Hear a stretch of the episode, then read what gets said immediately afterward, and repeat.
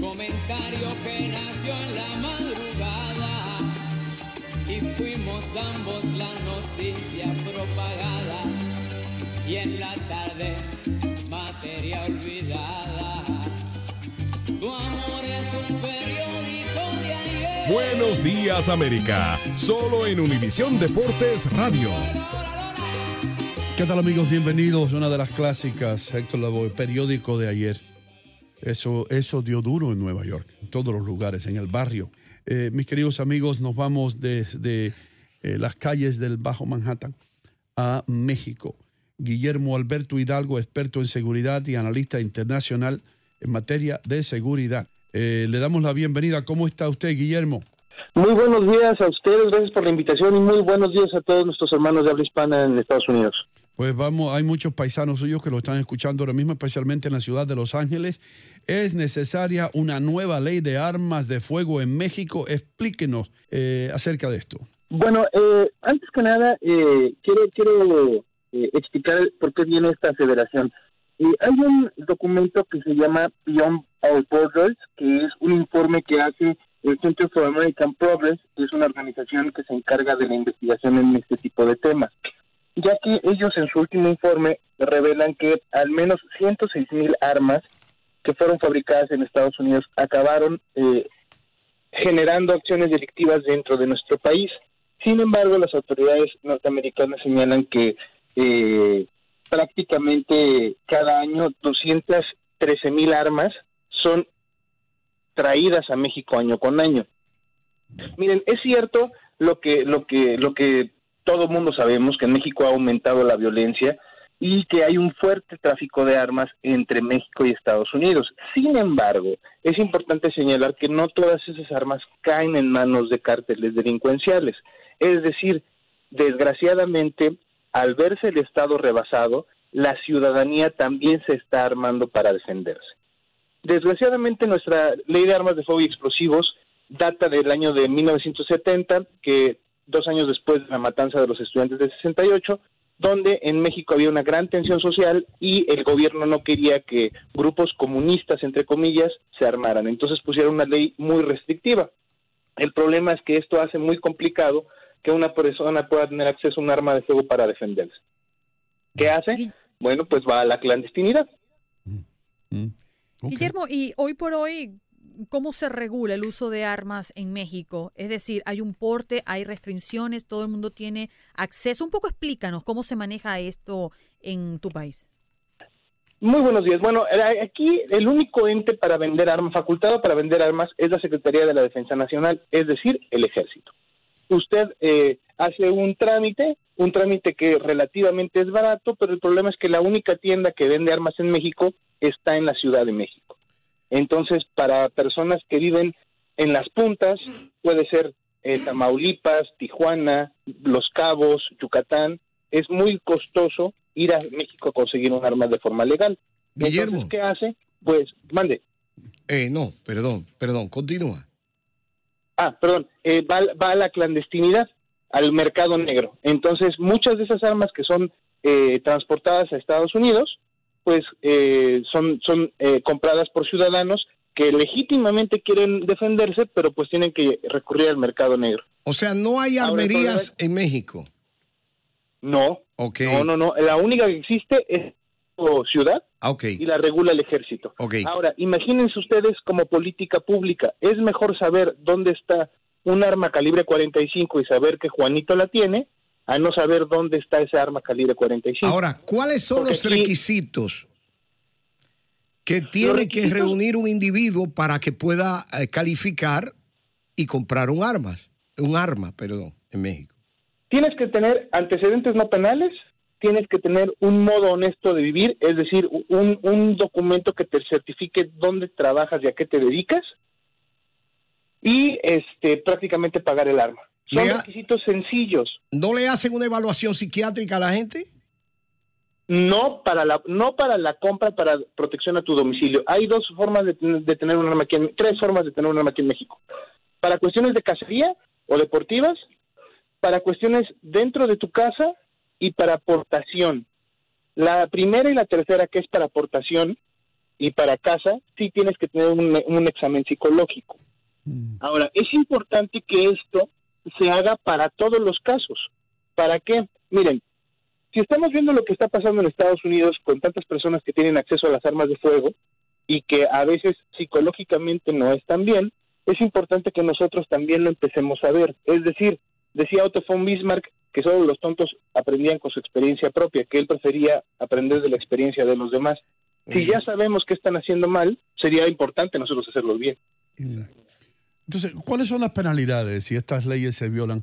En los Estados Unidos, por ejemplo, en la ciudad de Nueva York, si te eh, atrapan o si la policía te para y tú tienes un arma eh, sin licencia, es mm, obligatoriamente que el juez te dé ya, tú recibes tres años de prisión, sin más que hablar. Eh, ¿Qué tal, qué rígidas son las leyes allá para aquellos que violan lo que ya está impuesto? Hasta antes del 2016, que todavía no empezaban los juicios orales, es decir, no existía los juicios como, como, como en Estados Unidos, con un juez y, con, y con esta oralidad, era muy restrictivo, es decir, tenías de siete años para arriba. Mm. El problema es que ahora con los juicios orales no está catalogado como un delito grave la aportación de armas de fuego. Entonces, puede, pueden detener a las personas con armas de fuego y salen eh, bajo fianza. Ese no es tanto el problema. El problema es que las armas de fuego, y esto puede, puede escucharse muy complejo quizá para los hermanos de Nueva York o de Los Ángeles, las armas de fuego no son tanto el problema. El problema es la educación que tenemos respecto a esta industria. Mm. ¿Por qué lo digo? Miren, realmente un arma de fuego no mata a las personas. Una persona mata a otra persona. Eso es lo que debemos de preocuparnos. Sí. Las armas nada más es el instrumento. Puede ser para defensa o también puede ser para ataque. Entonces, es importante que entendamos que tenemos que tener una mejor educación en este asunto. Les voy a poner dos ejemplos. Con países de similar volumen, similar volumen poblacional, Suiza tiene casi 9 millones de personas. Todas las, todas- después de que te vuelves mayor de edad, el gobierno te da un fusil de asalto por ser ciudadano suizo y te da cierta cantidad de tiros al año. Y Suiza es un país que tiene una baja, un bajo índice de homicidios y de delitos. Sin embargo, con 9 millones y cachito, Honduras es de los países más violentos de Latinoamérica, las armas están prohibidas y todo el mundo se está matando. Ahí está. De hecho, Entonces, de, hecho, el problema no son las armas. de hecho, en los Estados Unidos más personas mueren eh, m- eh, puñaleadas o apuñaleados que, que mueren por disparos de rifles y de escopetas y todo eso. Eh, una cosa que te quería preguntar, hermano. Entonces, la imagen esa que tenemos nosotros, que no vivimos en México, eh, que tenemos la imagen de la película mexicana con el charro con sus dos pistolas, ¿todavía existe eso en México? Bueno, la ley de armas de fuego y explosivos permite a las personas que se dedican a esta parte de la cultura, a la cuestión de la charrería, Ajá. portar armas de fuego, pero bajo ciertas circunstancias, que esta arma de fuego esté inutilizada. Es decir, son armas de, Oh, de utilería, oh. no son armas reales. Antes sí se les permitía, pero después de este cambio de la ley hace ya casi 50 años, este, pues eh, hubo este cambio. Ahora, es muy importante eh, entender que el Estado mexicano se ha visto rebasado incluso en la cuestión legislativa, porque esta ley se publicó hace 50 años. La fenomenología delincuencial ha cambiado y la cultura, y bueno, la sociedad mexicana ha cambiado. Entonces, eh, sí es cierto que se trafican armas a México, eso es una realidad, pero también es una realidad que no todas estas armas van para delincuentes, van para personas que quieren defender su vida, a sus familias, porque el Estado se ha visto rebasado en una de sus obligaciones primordiales, que es garantizar la seguridad de, de sus ciudadanos. Guillermo, ¿y cuál sería para ti ese cambio radical que debería existir en una nueva ley de armas de fuego? Bueno, primero no ser tan restrictivos en cuanto a los calibres ni cuanto al tipo de armas, pero también es muy importante hacer obligatorio, uno, la capacitación. La capacitación, primero si quieres comprar un arma, ir por lo menos dos veces al año si ya eres dueño de una. Y forzosamente eh, eh, una revisión psicológica muy aunado a- a- al background de los antecedentes penales para realmente garantizar que esa persona está en sus cinco sentidos para utilizarla. Eso es muy, muy importante. Entonces, eh, aparte de eso, eh, ¿cómo se controlan las armas, digamos, en México, que no caigan en manos de, estas pandillas de, que tienen control de, un cártel de droga, de un territorio? Porque vemos eh, que, matan a la gente allí como si fueran palomas. ¿Cómo se evita que estas armas caigan en manos de, de estos descontrolados y psicópatas? Bueno, aquí el problema es que eh, tenemos una, una frontera no tan segura como la gente pensara. Esa, es, la, esa es la verdad. Eh, eh, es decir, de aquí para allá brinca droga y, o personas, el tráfico de personas, y de allá para acá bajan armas de fuego. Entonces, eso es muy importante entenderlo. El asunto aquí es la cuestión de la educación y también la cuestión de poder generar operativos con inteligencia que realmente funcionen para que no pase como rápido y furioso, que fue que, quedó nada más en una buena intención.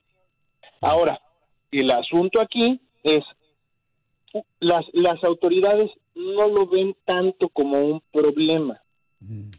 Es decir, ¿qué pasaría si, si la, la, frontera norte realmente se blindara? Bueno, lo que pasaría es que las armerías del sur de Estados Unidos empezarían a tener problemas financieros. Eso no le conviene a, Estados Unidos. Mm, sí, es cierto. Así mismo. Es decir, hay cierta, hay, hay, hay, cierta permisidad de las autoridades. Ahora, esta, este comentario que voy a hacer es una realidad en Estados Unidos y en México. Las campañas para despistolizar o para desarmar a la sociedad, eso es lo que hacen, desarman a la sociedad, no a la delincuencia. La delincuencia va a conseguir sus armas como sea. Entonces, es mejor tener una, una este, sociedad informada, capacitada en las armas, en, en, esta actividad y, la persona que quiera tener un arma de fuego pueda tenerla, a tener una sociedad en indefensión a merced de la delincuencia. Por ejemplo, en California, no sé en, Nueva York, pero en California, yo soy de Tijuana, no puedes tener un arma de más de 10 cartuchos. Y las matanzas siguen, ¿eh? O sea, la, la, la cantidad de cargadores que de, armas, de, balas que puede tener un cargador, no limita la, actividad delincuencial. Y, y, en Texas, donde más armas hay, hay menos asaltos. Los criminales. Ah, lo que pasa es que Lo que pasa es que si vas a entrar a robar una casa, sabes que hay un 99% de probabilidades que te reciban a balazos. Exacto, así es. Es ¿Eh? triste. Entonces, como que para qué corres el riesgo. Déjame hacer una pregunta. Guillermo, más claro, el agua. A Guillermo, porque me gusta su estilo. Guillermo Alberto, ¿Tú estarías de acuerdo que en Estados Unidos entonces eh, los profesores estén armados eh, cuando están dando clases? Eh, no, yo creo que sí debería de haber algún otro mecanismo. Les voy a explicar por qué. Porque una cosa es que se le capacita a la gente tirándole a un blanco en un salón de tiro y otra cosa es disparar en movimiento. Y en una situación de una escuela es muy complicado entender que todo mundo se está moviendo, hay muchísimos niños corriendo y eso no es tan fácil de controlar. Mm. Sí debería de, tener las escuelas de seguridad bien capacitados. Guillermo, perdóname, pero somos esclavos del tiempo, nos tenemos que ir, pero muchas gracias por estar aquí con nosotros. Estamos a sus, órdenes, muchísimas gracias por, por tenerme con ustedes y, y bendiciones a todos los hermanos hispanos en Estados Unidos. Gracias. Ya regresamos con más de Buenos Días América.